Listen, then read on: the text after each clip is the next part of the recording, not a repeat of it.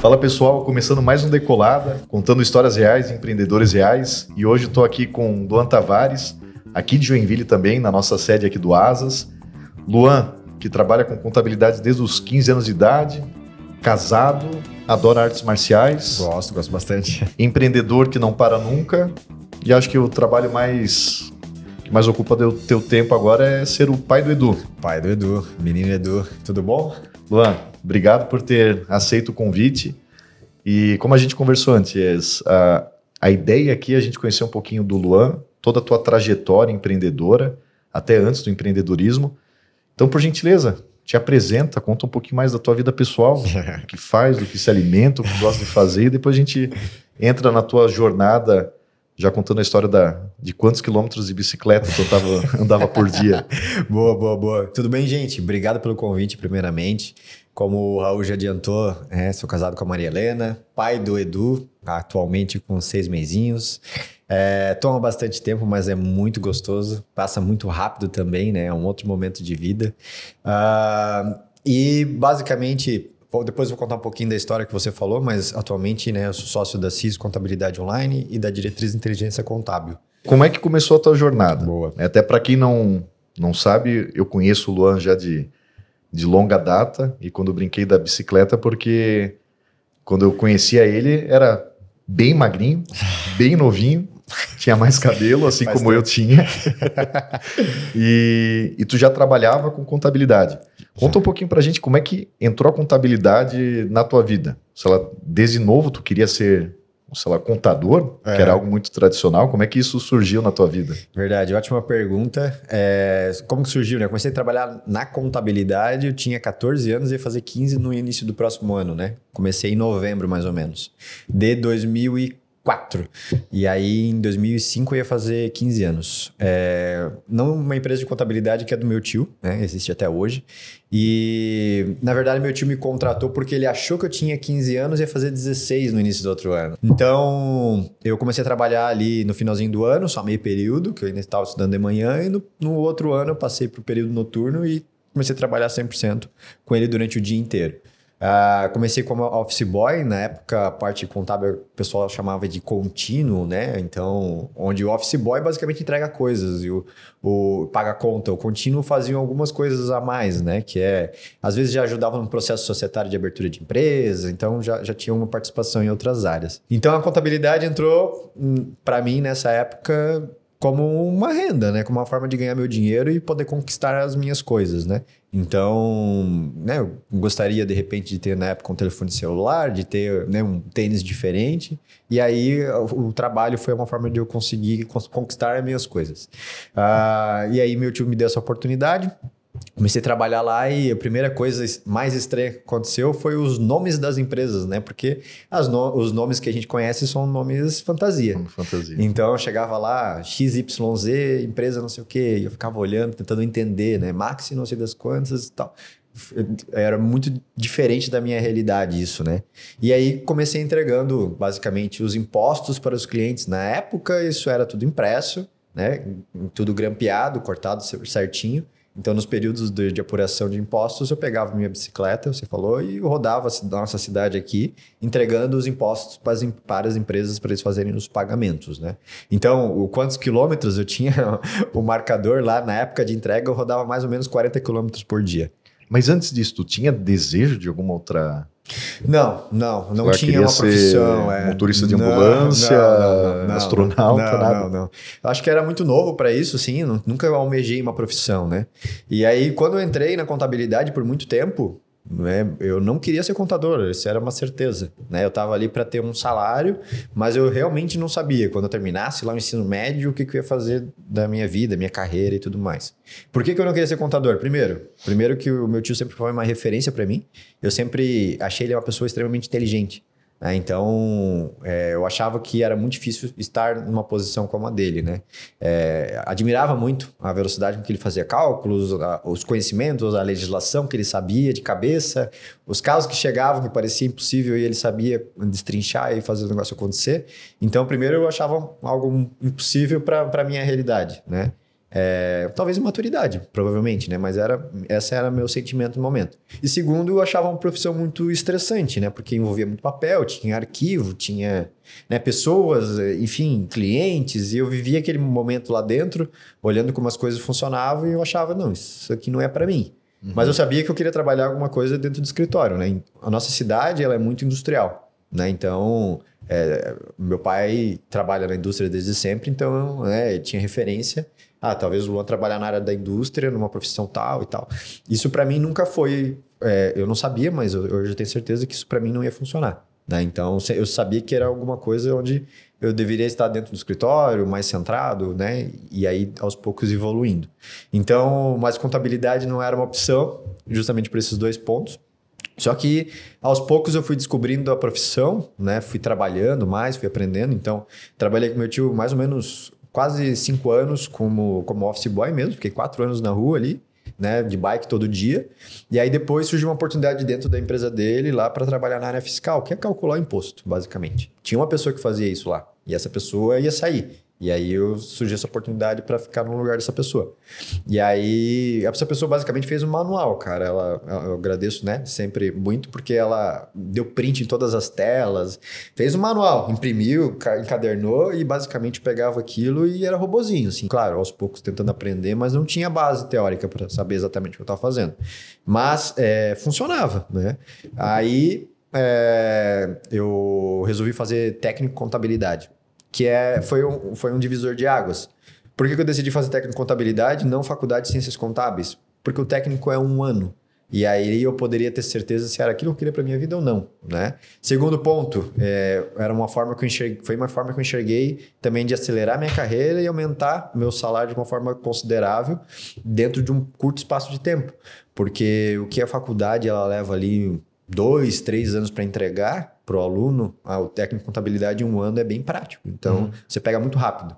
Então, eu comecei no técnico de contabilidade no início do ano, metade do ano eu avisei meu tio que ia procurar algum outro lugar, até porque eu queria crescer na carreira, o escritório dele é familiar, ele não tinha objetivo de ter mais gente, esse tipo de coisa. Então, foi super acordado, assim. E aí, quando eu procurei emprego, já por estar, por ter experiência na área e por, por é, algum tempo de experiência na área e já estar cursando ali, e quando fazia os testes eu me dava super bem, né? Porque era algo que eu estava aprendendo no dia a dia, estava executando, então fui super bem. Então já um mês já consegui um, um emprego em outro escritório de contabilidade, depois logo em seguida fui passando para outras empresas. Então, a empresa do meu tio tinha de repente seis colaboradores, né? Esse escritório que eu fui tinha uns 60.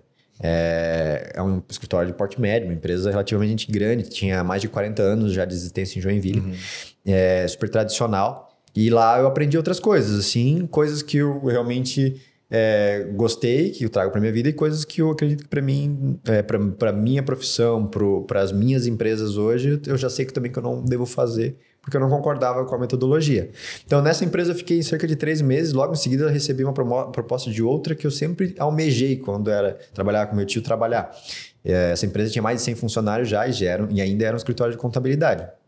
E essa proposta de trabalho era para trabalhar na mesma função que eu fazia, só que eles chamavam de in-company, né? onde eu ia dentro da empresa fazer uhum. a execução. Então, eu atendi alguns clientes, uma carteira de 10, 15 clientes, onde eu ia em company fazer o trabalho. Na época, muito por segurança, então ainda era papel, né? Então, essas empresas, por serem maiores, elas não queriam que a documentação saísse dentro da empresa deles. Né? Tá. Por segurança, para não ter perda de dados, documentos e tudo mais. Toda a execução era feita dentro do software da empresa, do RP lá. Então, eu ia para executar dentro do software RP da empresa e depois ia para outras empresas. Então, tudo acontecia dentro dessas empresas. E eu, ainda muito novo, estava concluindo ali o ensino, o, o curso técnico e já estava fazendo essas funções, né? Uh, também ajudou por ter carteira motorista, por dirigir, então dava liberdade que muitas vezes isso outras pessoas não tinham com aquela idade, experiência, carteira motorista e tudo mais, então eu ia, viajava, ia para outras cidades, executar e tal. Então foi uma experiência bem legal também. Só que é, nessa época, logo em seguida, eu comecei a faculdade, né? E a faculdade, ela tinha um, curso, um custo muito superior ao curso técnico, né? Três vezes o que eu pagava no técnico. Então, é, eu precisava também de outros meios. E aí surgiu uma empresa de tecnologia da informação em Joinville, que daí o salário era um pouco maior e eles ofereciam metade da faculdade. Então, isso foi também um, foi um ponto muito importante para mim na época. Mas daí quando tu migrou para a empresa, beleza, tu trabalhou em três escritórios tradicionais de contabilidade, Uhum. né? Foi um degrauzinho por vez, 6, 60, 100 colaboradores cada um, É. para migrar para uma empresa de tecnologia. Loucura, né? Daí lá o que tu fazia? Porque assim, Fui, fui sem saber exatamente o que fazer. nem tu sabia, né? Exatamente não. É, tinha uma vaga e o nome da vaga se chamava ana- analista de negócios. Quem faz analista de negócio, não sei. Aí, né, isso eu na época. E aí, mas vamos lá. É, precisava de experiência em ciências contábeis. Beleza, na área de contabilidade. Cheguei lá, fiz a prova, fui muito bem na prova, fui bem na entrevista e também tinha um teste por escrito, também fui bem. E eles fizeram essa proposta. Basicamente, era uma empresa é, de software já em SaaS, que na época era, era raro, né, em, em nuvem, para empresas de varejo. Né? Então, eles buscavam empresas relacionadas a, a, a franquias. Então, geralmente, a franqueadora contratava esse software e todos os franqueados precisavam colocar esse software. Né? Então, o foco era varejo.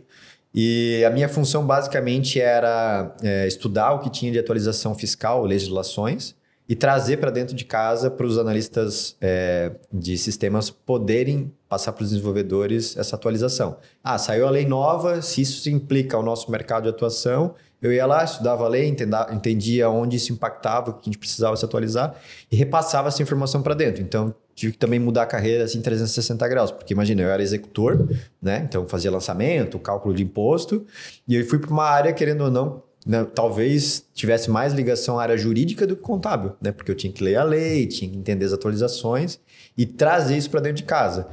Só que foi um momento da minha carreira que eu aprendi muito a, a, a parte de comunicação, né? Então, a parte de comunicação, se você vê, quando eu era office boy, eu tinha que pagar conta, mas eu também tinha que conversar com os fiscais, Receita Federal, Prefeitura. Então, desde muito novo, tive que aprender a, a conversar, negociar, isso de forma intrínseca.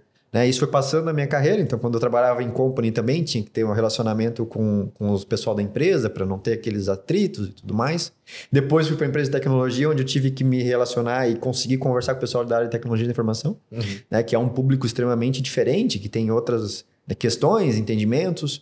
E isso fez com que eu crescesse muito nessa parte, tanto de escrita quanto comunicação também. Foi uma jornada bem desafiadora, assim, mas de, de aprendizado. Então, com o tempo, fui desenvolvendo essa habilidade e melhorando muito, assim, sabe? Então, foi bem bacana esse período que fiquei lá.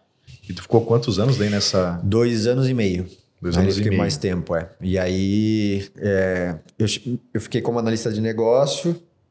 É, eu acredito que para ser gerente precisava de formação na área de tecnologia da informação. É, não era o que eu queria fazer, eu queria continuar na área de ciências contábeis. E aí eu queria migrar para a área de consultoria, porque sempre, aí foi um desejo que eu queria no momento.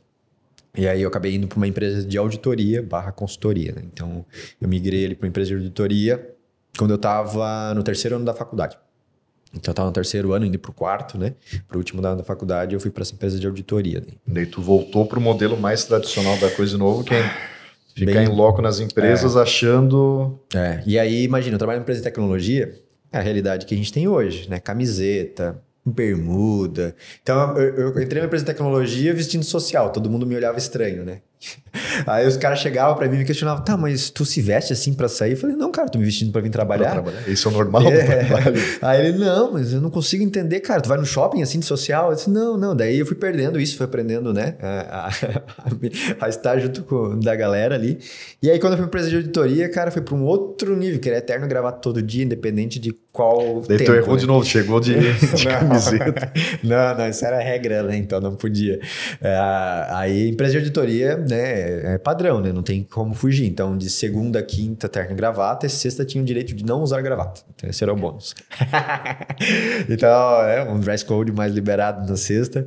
Não precisava usar gravata. Então, aí foi uma outra realidade, né? Então, saí da empresa ali e peguei toda a minha rescisão e comprei terno, camisa e gravata, né, cara? Então, foi literalmente a minha rescisão por comprar o uniforme da próxima empresa, né? Então, a gente vai falando, eu vou pensando que loucura, né? E daí ficou quantos anos nessa, Martin- nesse mundo de, de auditoria? Na ah, nessa empresa eu fiquei um ano, né? Foi o tempo que, que, que deu para ficar. É um trabalho que eu vejo que a auditoria ela serve muito. Também eu vejo como um divisor de águas. Assim, existe o Luan pré-auditoria e pós-auditoria. né? Aprendi muita coisa, compliance, regras. assim, é, de me reinventar, de passar por momentos bem, bem desafiadores. É, só que a auditoria é uma empresa, um tipo de negócio, de empresa que você, na minha opinião, deve levar como carreira. Né? Então, se você entrar, é para virar diretor, assim, meio que uma carreira militar, assim, na minha visão, sabe? Então, como eu não queria aquilo como carreira, a auditoria, eu fiquei um ano, é, entrei como eles chamam de auditor assistente, mas executava muito coisa como supervisor, já tinha equipe, já tocava né, ia viajar, levava a equipe junto comigo, né? É, isso na área fiscal sempre, né? Eu não entrava na parte contábil, né? Que é a parte mais financeira, sempre na área fiscal mesmo. E aí é, eu acabei saindo para. É, aí ali começou o desejo de ter um negócio na, na, nessa empresa de auditoria. Já tinha antes. Mas por quê? Já tinha antes, mas eu estava chegando no final da faculdade. Uhum. Imagina que estava no último ano, né? Tinha, tava fazendo meu TCC, aquele negócio todo. E aí chega aquele divisor de águas, né? O que, que eu vou fazer daqui para frente? É, e ali, como eu estudava ciências contábeis é, e contabilidade já era a minha realidade, ali começou a surgir o desejo de ter, de fazer uma empresa de contabilidade diferente. Eu não sabia exatamente o que, que era. E aí, ali foi onde encontrei meu sócio, né? O primeiro sócio. Então, o João, a gente fez o técnico de contabilidade juntos, a gente não se aproximou, né? Era da mesma sala e a gente acabou, acabou caindo na mesma sala de ciências contábeis. E aí, da metade da faculdade para frente, a gente começou a se aproximar para fazer trabalho. E aí foi aquela loucura assim, de tipo, cara, a gente faz trabalho tão bem juntos, por que a gente não abre um negócio junto? É, porque o João é um cara mais prático, né, mais de número, mais focado, mais objetivo. E eu era uma parte mais de análise, né, de, de ler, de montar, estruturar. Então a gente acabava trabalhando muito junto, assim. Então eu montava a parte quando era escrita, montava a tese, enfim, e o João trazia a parte de cálculo, a parte funcional, e eu montava uma análise sobre aquilo Eram e a gente apresentava. Complementares, junto. assim. Complementar. Ah, trabalho em cinco pessoas, vão só eu e ele, a gente se dividia, um sabe, não cobrava o outro porque sabia que o outro entregava. Né? Dentro dos nossos prazos, a gente né, sempre deixava por última hora, mas sabia que ia fazer. E, e aí a gente preferia fazer dessa forma. A gente fazia junto, a gente apresentava junto, cada um a sua parte tal, entendia o trabalho como um todo. A gente falou, pô, se a gente faz isso tão bem e a gente não, não tem discussão, não tem briga, não tem atrito, se a gente montar um negócio vai dar muito certo. E aí eu falava, cara, a gente precisa montar uma empresa de contabilidade diferente da, da que a gente tem hoje em dia. E aí, na minha visão, na época, era um modelo hoje de contabilidade que o pessoal chama, era, não tinha esse nome, não tinha essa ideia, mas para mim era um modelo consultivo. O que, que era isso? Imagina que eu trabalhava com auditoria e consultoria, e aí eu queria trazer essa realidade pro, das grandes empresas para as pequenas empresas. Uhum. Porque as pequenas empresas sempre usaram, sempre usaram a empresa de contabilidade que atende eles como um processador de dados, né? um despachante do governo. Né? O cara gera imposto, manda para o cliente, o cliente paga aquilo, devolve para o contador, não sabe para que serve, não entende. Aquele por, o porquê do contador, é, não sei, não só sei, sei, só que tem que, que ter. pagar e é isso aí. E o mais barato que for melhor e, e qualquer um. E se é meu amigo, melhor ainda. Então, eu falava, cara, se a gente conseguir trazer os números, mostrar a informação para o cliente, se ele entender isso aqui, a gente começa a, a descolar, aumentar o valor agregado da contabilidade e esse cara ele vai se sentir mais confortável em pagar um valor maior pra gente. Uhum. E a uhum. gente começa a valorizar a profissão. Então, minha conversa com o João na época era essa. E aí, só que como o trabalho de auditoria ele é muito puxado, assim, é meio que 24 por 7, você chega é, de uma viagem na sexta-feira e domingo tu tá saindo para a próxima, né? então não tem, não tem, não tem como fazer. E quando você está viajando, você trabalha durante o dia inteiro, você trabalha durante o dia, à noite você vai para o hotel continua trabalhando. Então não tinha condição de desenvolver um negócio. Então eu falei, cara, eu vou mudar de empresa, vou continuar trabalhando na área de auditoria, mas eu quero uma empresa que eu trabalho das 8 às 18 para a noite, quando terminar, ter terminado a faculdade, eu poder trabalhar e desenvolver esse negócio. Então essa foi a lógica. Então, final daquele ano, dezembro, lancei currículo, procurei emprego, achei uma empresa, né? Fui lá, fiz a entrevista. E se eu começar trabalhando das 8 às 18, não tem como me exigir mais do que isso de mim. Então eu entrei para fazer muito bem feito meu trabalho dentro daquele horário lá, coisa uhum. que eu uhum. nunca tinha feito antes. Eu sempre foi até a hora que vai, sempre entrega muito mais do que o prometido. E né, foi a primeira vez na vida que eu falei, eu vou trabalhar e vou entregar das 8 às 18. Loucura, né? Mas para poder pensando nesse negócio. Para queimar fosfato depois das 18, para pensar no teu próprio negócio. E montar, buscar cliente, como a gente ia fazer, não sei e tal. Na época, eu e o João, a gente conversou com meu tio, falou, cara, tu não libera um espaço no teu escritório pra gente atender cliente aqui. Eu, tipo, não, pode vir aí, pega a chave, meu tio é desses, né? Pode, pode, não, quer ir usar isso, quer computador, vocês que se viram, não precisa pagar nada, aquele negócio, né? Parceirão. De beleza, então tá. Só que aí foi a primeira vez que a empresa quebrou, já antes de desistir, cara. Porque daí o João trabalhava em uma empresa, ele trabalhava como, na época tinha função de gerente na empresa de contabilidade dele. Ele falou que queria abrir uma empresa de contabilidade para ele, e o gestor dele, dono do escritório, percebeu que era um, não, enfim, já sabia que ele era um, uma pessoa, um ótimo profissional, e pensou, pô, eu não vou perder esse cara.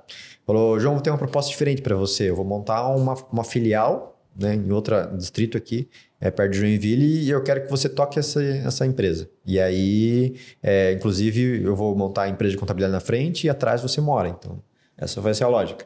Aí ele veio meio sem jeito comentar comigo, né? Eu falei, cara, na verdade, eu acho que essa é a tua oportunidade da tua vida. Então, acho que a gente não tem nada ainda, a gente estava começando, a gente não tem nada estruturado, vai lá.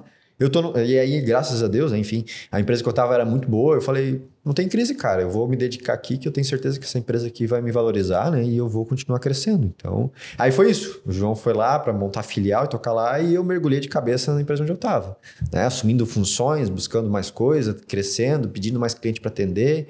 E aí, né, 110% como, como sempre, né?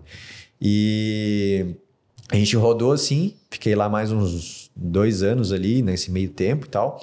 É, foi o tempo de passar a festa de formatura, fazer prova do CRC, eu tinha feito, né? Que a contabilidade tem prova, assim como a AB, a contabilidade tem prova. Fiz a prova aí, o João fez no último ano da faculdade.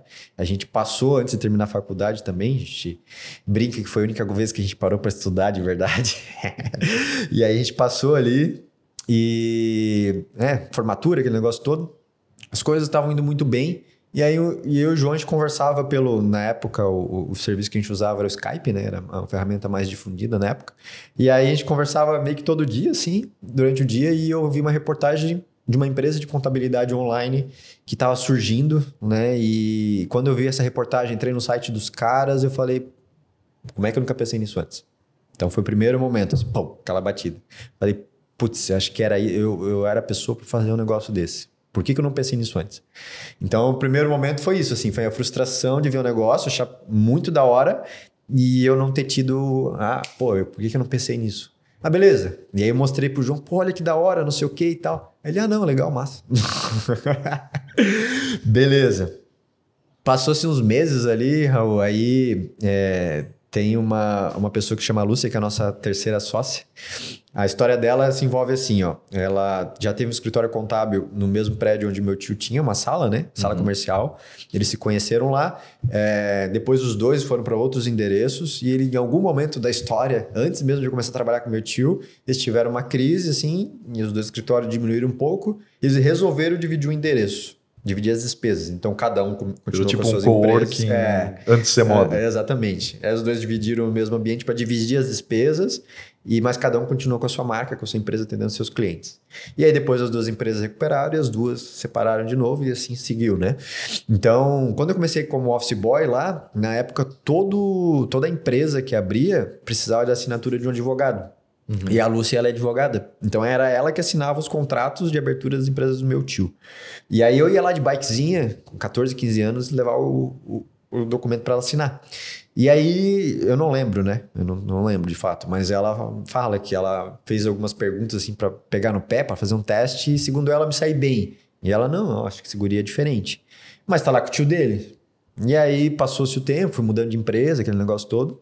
Em algum momento ali, nesse meio desses anos, eu fiz um curso onde ela estava. E eu falei, eu vi ela, eu conheci ela, obviamente não conheceu, porque a gente acaba mudando muito nessa época, né? Cheguei, ô, oh, olha só, eu sou sobrinho do Luiz e tal, ah, não acredito, não sei o que e tal. A gente conversou, trocou uma ideia, né? E adicionou no LinkedIn, volta e meia, ela perguntava: E aí, Luan, tá fazendo o quê? Ah, tô fazendo isso, trabalhando com aquilo e tal. E aí, tá fazendo o quê? Fazendo isso, fazendo aquilo. Aí um dia ela falou: Ah, vem tomar um café no meu, no meu escritório. Daí eu fui pensando assim: Ah, ela vai fazer uma proposta de trabalho e eu não quero trabalhar no escritório de contabilidade. Uhum. Por que, que eu não quero trabalhar no escritório de contabilidade? Porque eu não concordo com o modelo. Não acho legal. aí fui lá tomar um café com ela, daí ela falou assim: Alô, eu quero te fazer uma proposta de a gente abrir uma empresa de consultoria fiscal, que era a área que eu atuava. A primeira foi um susto. Falei, beleza, preciso pensar. Volto para casa, converso com a minha mulher. É, e ela, minha mulher fala, ah, acho que se for pra gente errar, pra gente... Tu né? já era casado, então... Cara, gente, eu, eu, e ela, a gente tinha comprado apartamento, tinha acabado de se mudar, tava montando as coisas e a gente ia casar na igreja no ano seguinte. E ela tava numa transição de carreira também, então, um momento super instável, assim. Ela falou que se for pra errar, agora, é agora. Falei, tá, beleza. Aí, só que eu desenhei ele e pensei, não, consultoria não é o momento. Eu quero o negócio da contabilidade online, porque daí aquilo ficou na minha cabeça. Contabilidade online é o modelo do futuro. E aí eu cheguei para a Lúcia e falei, Lúcia, eu vou aceitar a tua proposta de sociedade, mas eu tenho outra proposta. Eu quero montar uma empresa de contabilidade online. Qual que é o propósito de contabilidade online? Primeiro, atender clientes de vários lugares, não só centralizado na tua cidade. E baixo custo, né? Porque imagine que uma plataforma SaaS, mesma coisa, né? Ela diminui é, o custo de um software instalado, todo aquele processo. Contabilidade online é a mesma lógica, você diminui o custo. Você segmenta, atende um volume maior de clientes e baixa o custo da contabilidade. Uh, isso tudo porque eu, particularmente, percebi que a contabilidade tra travava o empreendedorismo no Brasil em alguns segmentos um engenheiro. Ele sai da faculdade, ele quer montar um escritório para poder atender os clientes dele. Ele chegava, ia lá numa contabilidade qualquer na rua, batia na porta, o cara falava: ah, me vê R$ 1.500 para abrir tua empresa e a mensalidade da tua contabilidade vai ser meio salário mínimo. Hoje, meio salário mínimo dá mais ou menos 700 reais. Para um cara que acabou de sair da faculdade e não tem cliente fixo, 700 reais por mês dá muito medo de pagar. Uhum. Porque tu não tem receita, tu não tem garantia, tu não tem nada. Então eu vou assumir um compromisso de pagar 700 reais por mês vou ficar na formalidade. Vou tendo um cliente aqui, outro ali. Então, na minha percepção, a contabilidade ela travava o empreendedorismo nesse sentido, nesse segmento, nesse perfil. É, a pessoa saiu, um arquiteto, mesma coisa. Né? Então, tem eh, segmentos de, de, de, área de serviços ali que estão começando, muitos travavam na contabilidade. Pô, eu preciso pagar 700 reais, será que eu vou usar esse volume de serviço? Às vezes ele tem um cliente por mês, é uma nota, um movimento muito pequeno. Então, mas não, a tabela é meio salário mínimo e aí isso travava. Então eu trouxe para a Lúcia essa proposta. Lúcia, vamos baixar esse valor, vamos trazer para casa aí de, na época, de 150 reais mais ou menos. Então tu baixa ali, de, na época era 500, eu baixar para 150, baixa muito o valor, né?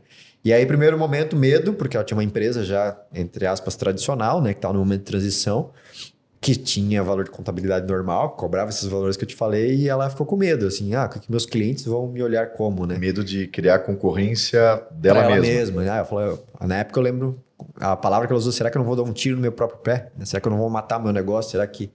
Como é que a percepção, ela era muito envolvida em, né, em instituições de contadores e tudo mais, como é que eu vou ser vista, né?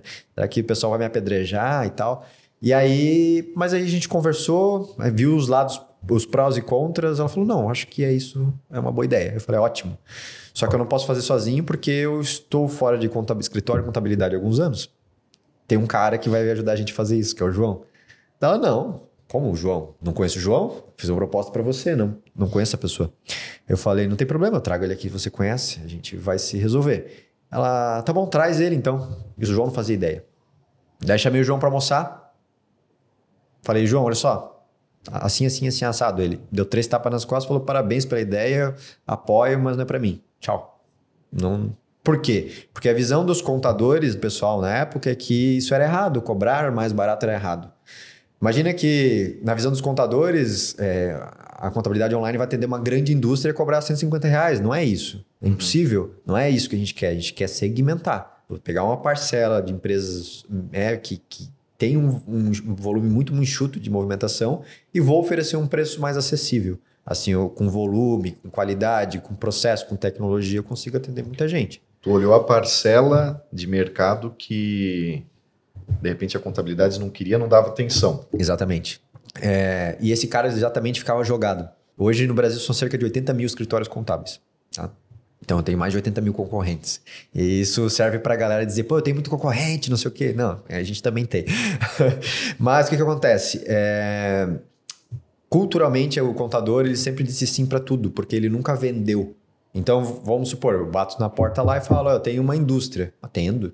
Depois a pessoa lá, bate na porta, eu tenho uma importadora, atendo. Eu tenho um, um comércio, atendo. Eu quero fazer uma rescisão, atendo. Eu quero um meio, atendo. Atende todo mundo. Só que quando você atende todo mundo, você fica meio que um pato, né? É aquela história. Então, a, a, proposta de valor da CIS Contabilidade Online, na época, já foi a gente segmentar e atender muito bem o perfil de clientes. E esse cara que pagava 700 reais, que para ele era muito caro, muitas vezes, dentro do escritório contábil, junto com os outros clientes, era um valor baixo. Então, eu atendo uma indústria que tem cento e poucos funcionários e atendo um cara sozinho. Quando chega lá o atendimento, uma dúvida, alguma coisa, eu vou priorizar quem? O incêndio está acontecendo na indústria, ou esse pequenininho aqui, cara, eu vou priorizar lá, que é meu cliente grande, que mantém minha carteira, que mantém meus custos. Então ele sempre foi muito deixado de lado, assim, as coisas sempre foram mais ou menos com ele. Claro, era atendido, mas não tinha um conhecimento da, da realidade dele, o que acontecia no dia a dia, o que era importante para ele. Porque não, não tinha essa visão. Uhum. Então, ele pagava caro e não tinha um, um serviço, uh, na minha visão, entregue à altura.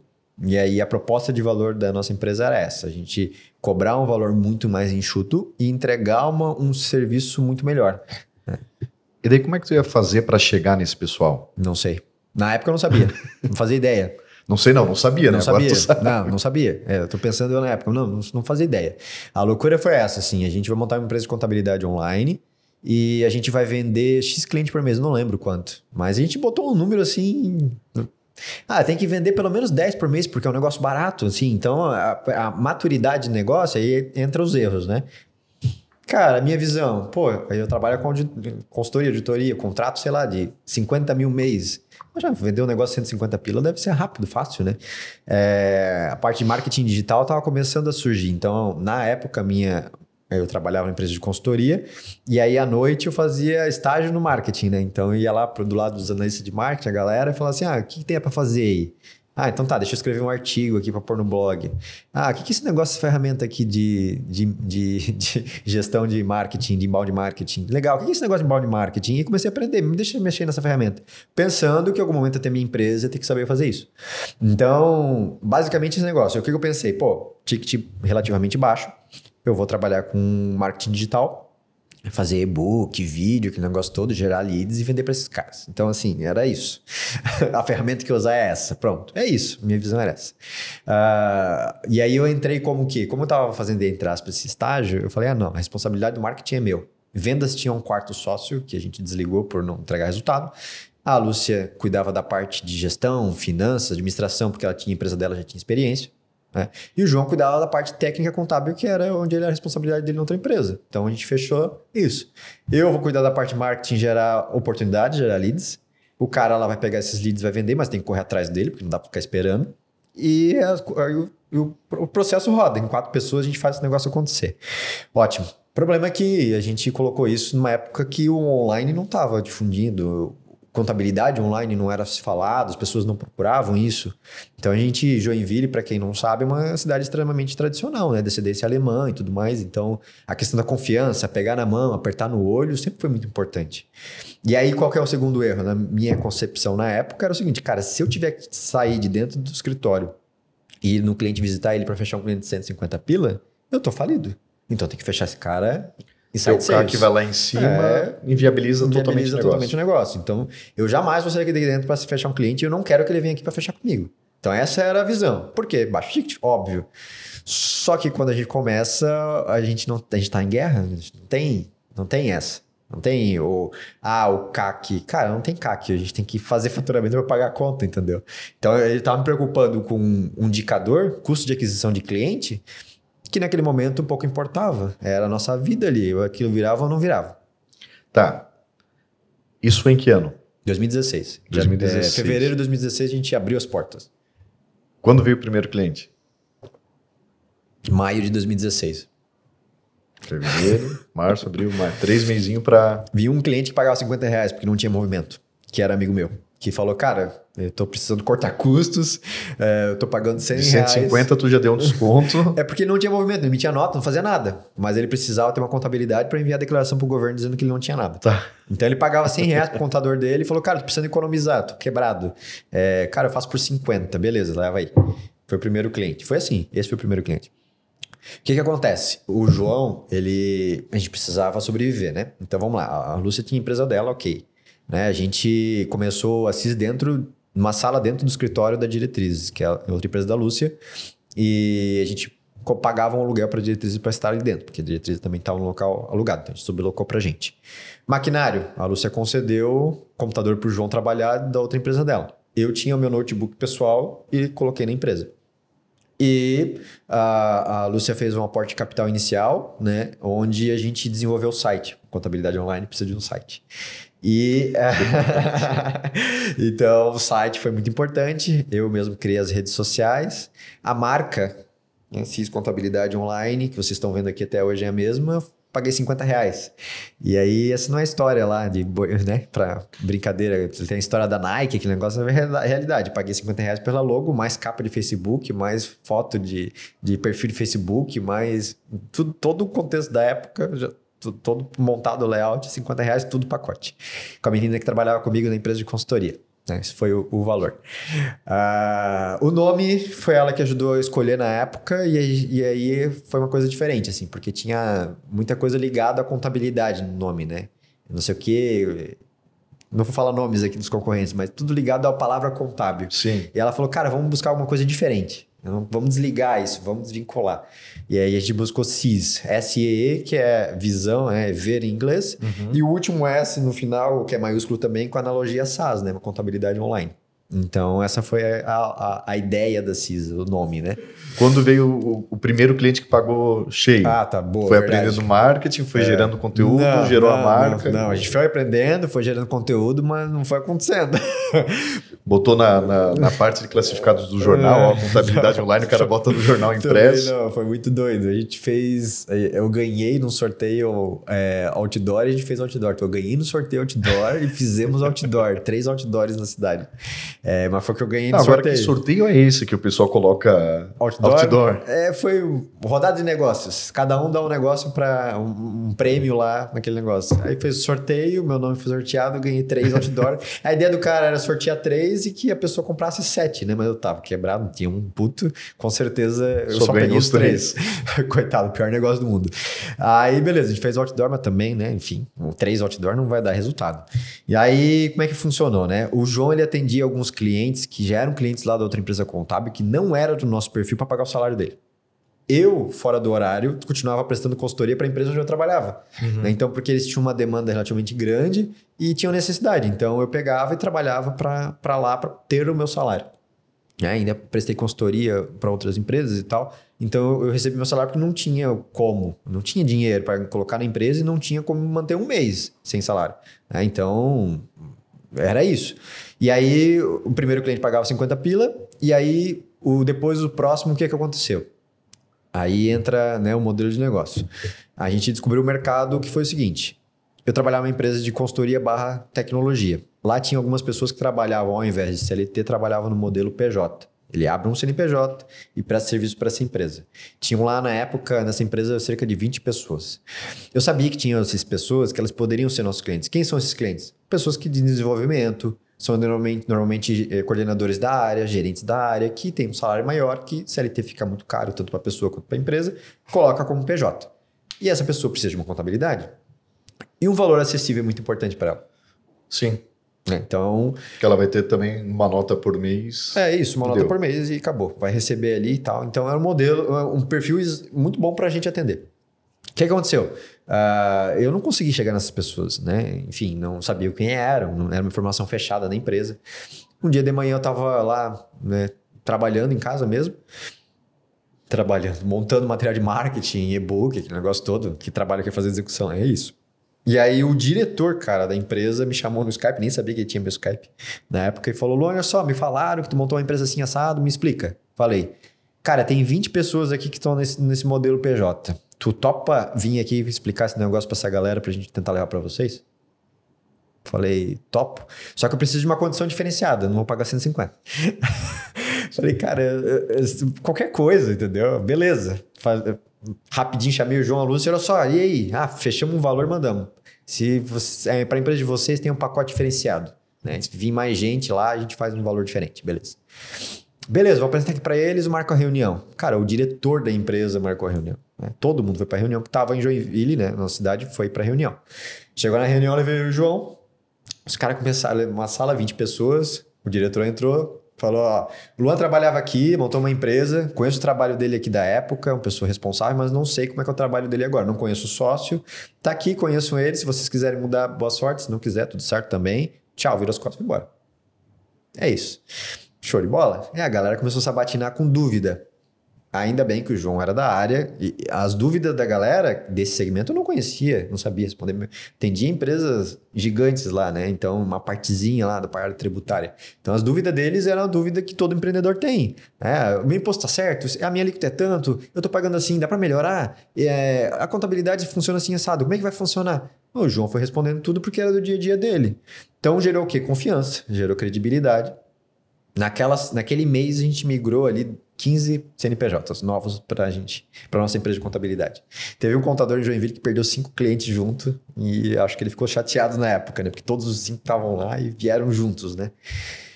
Cara, aí foi o momento que a gente, vou dizer assim, o momento zero da empresa foi esse. Foi onde a gente entendeu que fazia sentido o modelo. Porque de tanto a gente sair Aí eu, come... aí eu e o João, a gente começava a ir nos lugares, cartão, pedir indicação. A gente foi numa, numa transportadora ver se tinha, se tinha é, representante comercial para indicar, os caras fecharam o portão, com medo de ser assalto. Aham. Aí a gente chegou, tocou o interfone, e os caras fecharam o portão, já correram pro fundo assim, acharam que era assalto, não sei. E nesse sentido. E aí a gente voltar, voltando pro escritório, o João falou assim: cara, se não der certo esse negócio de online, a gente só vai riscar um online atrás e vamos seguir com empresa de contabilidade normal. Sim. Eu falei, cara, mas não é o que a gente precisa, não é o que a gente quer. E aí foi assim. É, então, o momento zero foi esse onde o diretor ele percebeu que a gente tinha um modelo diferente que poderia unir duas coisas e inclusive me ajudar, nos ajudar, né? Então ele foi um, uma pessoa que a gente é muito grato assim, porque ele não precisava fazer isso, né? Não tem obrigação nenhuma, pelo contrário, ele nunca tinha falado comigo diretamente porque era uma empresa relativamente grande. Uhum. De novo, não sabia que ele tinha meu Skype. Só que o assunto acabou chegando para ele, provavelmente por outro diretor que era meu responsável e aí acabou acontecendo isso, foi foi um divisor de águas. Depois disso a gente acreditou no modelo que a gente estava desacreditado. Imagina, a gente tinha passado ali, né, fevereiro, isso já era junho. Mas era um modelo que, que tu já tinha encontrado? Porque, assim, o teu foco era trazer uma contabilidade mais enxuta, em conta, mais enxuta, para o mercado que não era tão bem atendido. Exatamente. Hoje a CIS Contabilidade, ela olha muito esse pessoal do, do PJ. Exato. Né, que empresas de tecnologia, principalmente, tem muito esse modelo de contratação. Sim né? justamente pelo custo. Vou pagar um salário maior para um baita desenvolvedor que eu quero trazer para cá. Muita empresa trabalhando para muita gente trabalhando para empresas de fora, pra, seja de fora do Brasil, de fora da, da cidade que mora.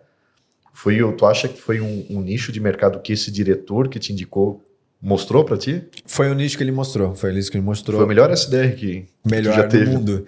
A gente tinha muita percepção de atender, como eu te falei, engenheiro, arquiteto, representante comercial, que eram as profissões na época da área de serviço que a gente percebeu que poderiam ser clientes nossos. O PJ, ele a gente não sabia como chegar neles, a gente não sabia se tinha o suficiente. Então ele mostrou que isso era possível. Né? Então depois disso acabou surgindo novos clientes, novos PJs e novas empresas de tecnologia. Né? Só que, de novo, como é que a gente foi buscar esses clientes? Indo loco. Chegando lá, apertando a mão, fazendo a apresentação, passando a confiança. E aí essas pessoas, então a gente ia lá para buscar clientes de 150, 160 reais. Então a gente empacotou uma palestra sobre o que a gente percebeu que eram desafios dos empreendedores na época, dúvidas sobre imposto principalmente, como funciona e tudo mais, quais as opções. E a gente ofereceu ali para as instituições é, profissionais. Então, o CORE, que era um Conselho Regional de, de, de, Representantes Comerciais, ele tinha uma reunião mensal onde ele fazia a entrega da carteirinha lá do novo representante. Ou seja, o melhor momento para oferecer a abertura de uma empresa uma contabilidade, na nossa visão. Então, a gente ia lá fazer uma palestra, a gente entregava valor para o representante. Então, normalmente tinham cerca de 20 pessoas, é, a gente fazia uma palestra para essas 20 pessoas, no final deixava um cartão e aí pegava a lista, de repente, para prospectar eles. Cara, por palestra, normalmente dos 20 a gente fechava 5 clientes. Uhum. Então, isso, pô, a gente fechava zero e começou a fechar 5 clientes por mês pra gente foi um salto muito grande, né?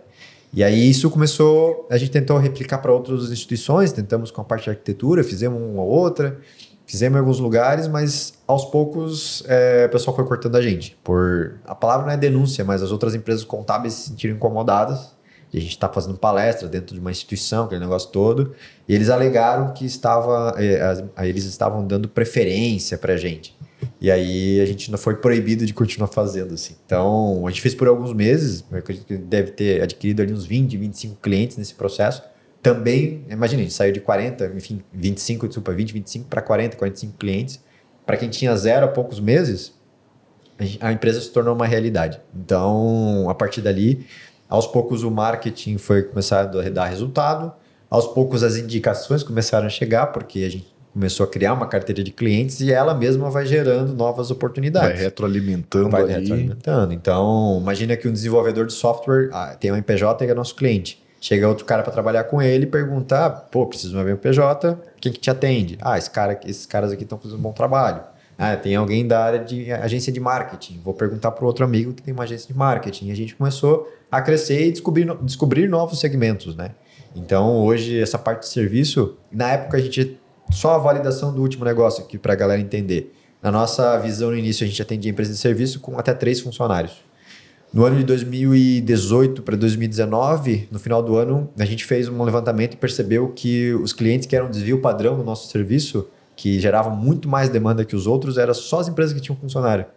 Ou seja, tinham um, dois funcionários, mas o volume de atendimento que eles tinham era muito maior. E eles pagavam um valor muito pequeno a mais. E a gente decidiu tirar esses clientes da base, obviamente explicando para eles, né, e tudo mais, fazendo um repasse. É, e aí a gente, a partir daquele momento, passou a atender zero, é, zero funcionários. Então é só sócios, empresas de serviço e ainda de alguns segmentos que a gente consegue dar é, processo. Então, o nosso modelo é o seguinte: a gente vai atender em quantidade, a gente vai cobrar um valor menor, mas a gente precisa ter um processo muito bem alinhado dentro de casa. A gente precisa também ter tecnologia para ajudar é, para a gente entregar mais volume. Só que a gente preza muito pela experiência do cliente, a gente preza muito pelo atendimento, né? Que daí a gente se diferencia das outras concorrentes de contabilidade online. Porque normalmente contabilidade online é muito difícil falar com o pessoal, ter atendimento. Então a gente tem um time de CS onde a gente dá atendimento dentro do horário comercial 100%. Tira todas as dúvidas, tem onboarding do cliente, tem integração. Então eu, a gente é uma contabilidade online, a gente usa a palavra humanizada porque de fato é a diferença que a gente está entregando para o nosso cliente, a experiência que ele está tendo com o nosso trabalho. A gente não é a empresa de contabilidade online mais barata do Brasil, nunca vai ser, porque não é como a gente quer ser visto. Né? A gente quer ser visto pela qualidade do nosso trabalho. A gente quer encaixar o melhor dos dois mundos, entregar uma ótima experiência por um custo acessível, né? não o mais barato, longe disso. Né? A gente sempre vai estar ali no meio do processo, mas de, de valores, né? falando de preço, mas a experiência a gente sempre vai buscar entregar algo muito melhor. Então a gente faz a contabilidade 100% completa, a gente entrega os impostos para o cliente, sempre preza entregar antes do prazo de vencimento. Não antes do prazo de vencimento é óbvio, né? mas com alguns dias de antecedência para ele ter o tempo para pagar. E, e também ter essa questão do atendimento. Pô, tem uma dúvida. Se ele normalmente uma empresa normal ele vai ser atendido pelo Luan contador, cara, eu estou gravando um podcast contigo há uma hora. Se tem um cliente que queria um atendimento meu e está uma hora esperando. Sim. O cliente da CISA não fica uma hora esperando. Tem um time para atender ele. Então, a gente também quebrou uma questão cultural, né? Que, é, que a gente pensar quem é teu contador, quem é o teu advogado, quem é teu médico. Não. Quem que é a tua empresa de contabilidade. Então, os clientes contratam a CIS. A maioria dos clientes da CIS não sabem quem é o Luan, não sabem nem que o Luan existe. Né? É a mesma coisa o João, a mesma coisa a Lucy. Eles contratam a CIS. Então, é, hoje, se você contrata um contador, muitas vezes tu vai ficar esperando aí horas, até dias por uma resposta no WhatsApp, porque o cara tá um trabalho até a cabeça. Com a gente não, a gente tem um time atendendo o WhatsApp ali, que é a ferramenta que o empreendedor usa. Né? Então a gente sempre vai prezar essa experiência que ele tem com a gente. Ô Luan, e começou 2016 com três pessoas, três sócios. Três sócios. E zero clientes. Zero clientes. Depois veio o primeiro de 50 reais. Está até hoje contigo? Existe tá até hoje? Uhum. É? Até Conseguiu hoje. aumentar o preço? paga 51,90. Não, a empresa não tem movimento, então ela paga o valor de sem movimento nosso hoje é 69 reais. Então conseguiu criar mais pila, um viu? É. pacote ali. é, beleza, três pessoas, um cliente em três meses, depois vieram os outros 20. Hoje quase chegando aos mil clientes Exato. e 20 colaboradores. 20 pessoas no total, né? 20 pessoas no é, total. Então, contando com os sócios. Tu né? conseguiu trazer, tu veio do mundo tradicional e trouxe a mentalidade de startup realmente para esse mercado. Sim. Né? Porque a mentalidade de startup é justamente tu escalar o negócio sem crescer na mesma proporção a quantidade de funcionários para que tu consiga ter uma estrutura enxuta e, consequentemente, trazer custos enxutos para a operação. Perfeito. Tu acha que essa tua experiência em duas empresas de tecnologia te ajudou a ter essa mentalidade? Ajudou, ajudou muito para pensar em tecnologia, né? Então, eu não sou desenvolvedor, João também não, Lúcio também não. E no nosso início a gente acreditava que precisava ter um sócio desenvolvedor. Uh, mas a gente não conhecia ninguém. Beleza. Então a gente acaba contratando outras pessoas freelance, terceiras, que muitas vezes pegaram nosso dinheiro e não entregaram o que a gente queria. Mas a mentalidade de startup é MVP produto mínimo viável. E nosso produto mínimo viável para testar era uma planilha de Excel, onde a gente mandava para o cliente, ele colocava as informações e nos devolvia na época por e-mail. Ou seja, a metodologia funcionou, agora a gente só precisa trazer isso, é, empacotar isso dentro de uma tecnologia. E aí depois a gente achou uma empresa, encontrou uma empresa, inclusive é cliente nosso também, que topou o desafio de desenvolver e a gente desenvolveu juntos a plataforma onde a gente se comunica, que é a plataforma que o nosso cliente se relaciona com a gente. Eu sempre falo, a plataforma ela é um diferencial, mas ela não é o. Ah, a pessoa. Vamos supor que alguém viesse e copiasse a plataforma, viesse e comprasse a plataforma não é a mesma coisa, porque o que faz diferença é a nossa cultura, a nossa proposta de valor, é tudo que a gente criou em, antes de ter a, a plataforma. É como a gente quer entregar o produto para o nosso o modelo de negócio CIS, realmente. O modelo de negócio CIS. É só a gente faz o que a gente faz, né? Que... com o nosso time, com a nossa cultura. Então ajudou muito, ajudou muito para a gente pensar no modelo de escala, pensar em. Né? É, uma referência sempre que eu usei antes mesmo de ter a empresa foi o Flávio Augusto Silva, né, que foi o cara que fundou o WiseUp, depois vendeu, depois recomprou, teve o Orlando, aquele negócio todo, e ele falava que era escala e é, escala, margem recorrência, escala, margem e recorrência, escala, margem recorrência. E isso ficou na minha cabeça, escala, margem recorrência. Então sempre quando eu pensava num negócio, eu pensava em escala e recorrência. E aí a consultoria bateu não escala e recorrência não tinha escala, não tinha recorrência. É, o produto consultoria, ele contrata, eu trabalho, entrega, acabou, não paga uhum. mais. A contabilidade, ela sempre teve recorrência. Só que, na minha visão, as, os contadores nunca valorizaram isso como deveria. As empresas SaaS, né? A gente trouxe aí Spotify, enfim, Netflix, que difundiram esse negócio, né? E te, trouxeram a recorrência como um, né, um tesouro. E o contador sempre teve a recorrência. Nunca soube valorizar isso. Não é sobre valorizar, porque o contador ele tinha recorrência, então ele ficava é, na zona de conforto. Eu não preciso vender. Eu tenho meu faturamento garantido. Se a gente tem a recorrência e tem a ambição de sempre trazer novos clientes, a gente vai trazer escala.